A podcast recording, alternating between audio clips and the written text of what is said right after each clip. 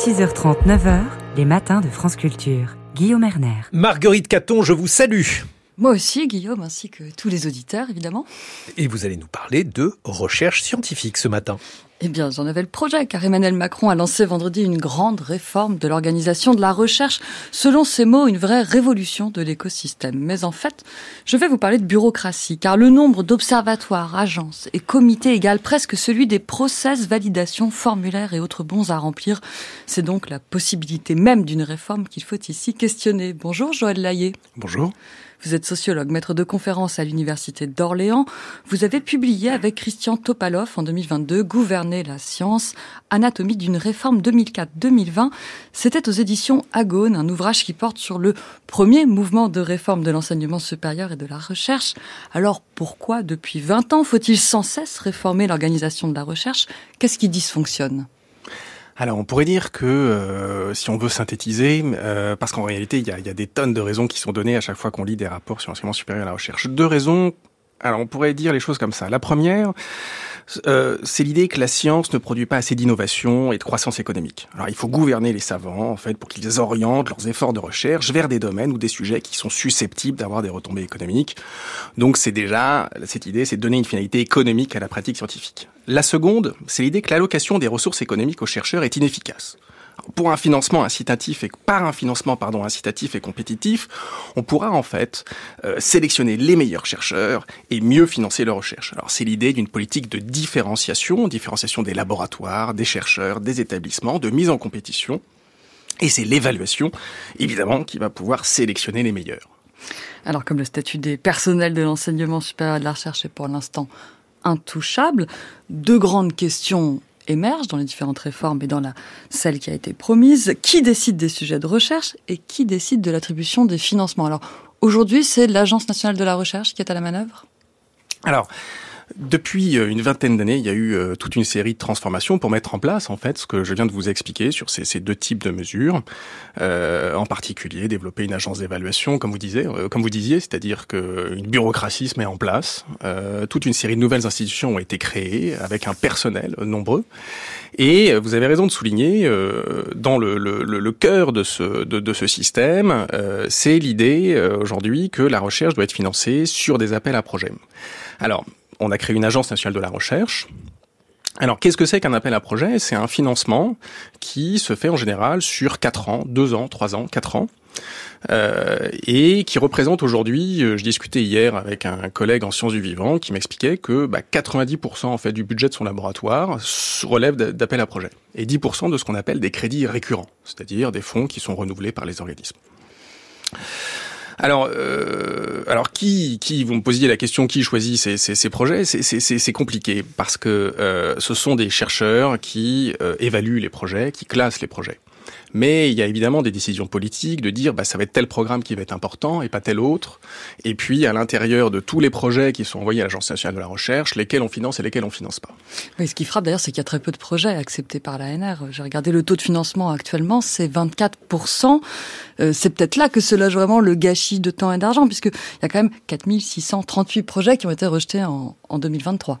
Alors, il faut bien que vous compreniez que c'est une amélioration. Il y a quelques temps, il y avait 10%. Ouais. Euh, Objectif alors, 30% en 2027. il faut que les, auditeurs comprennent, par exemple, un exemple simple. Euh, on, a un, chercheur euh, qui travaille sur les coronavirus, euh, qui s'appelle Bruno Canard. Bruno Canard euh, déposait des projets à l'ANR euh, pour travailler sur, sur ses recherches. En 2016, il dépose un projet, il est retoqué. En 2017, il repose un projet, il est retoqué. En 2018, il repose son projet, il est retoqué. En 2019, il est encore retoqué. En 2020, comme par miracle, là, son projet est retenu. Et donc, euh, on n'a il n'a pas pu développer ses, recherches parce que ses recherches n'étaient pas financées.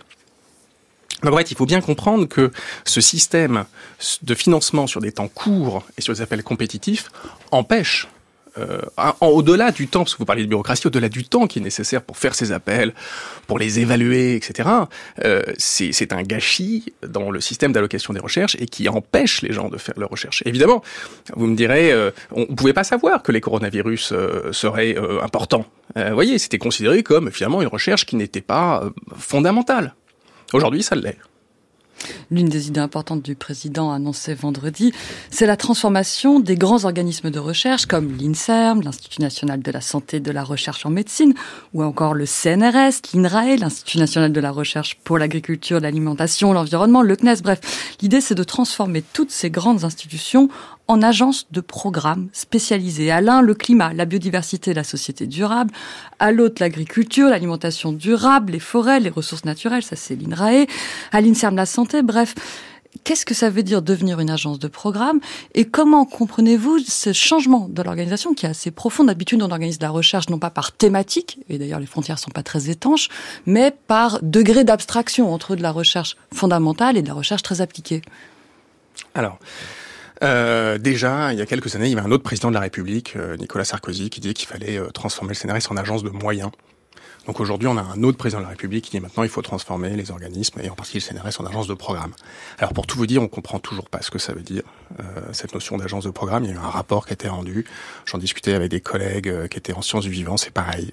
Alors de notre point de vue, c'est euh, une énième attaque peut-être contre le CNRS pour essayer de le démanteler parce que quand vous regardez effectivement ce que vous venez de dire, l'INSERM va s'occuper de la santé, il y a rien de très nouveau.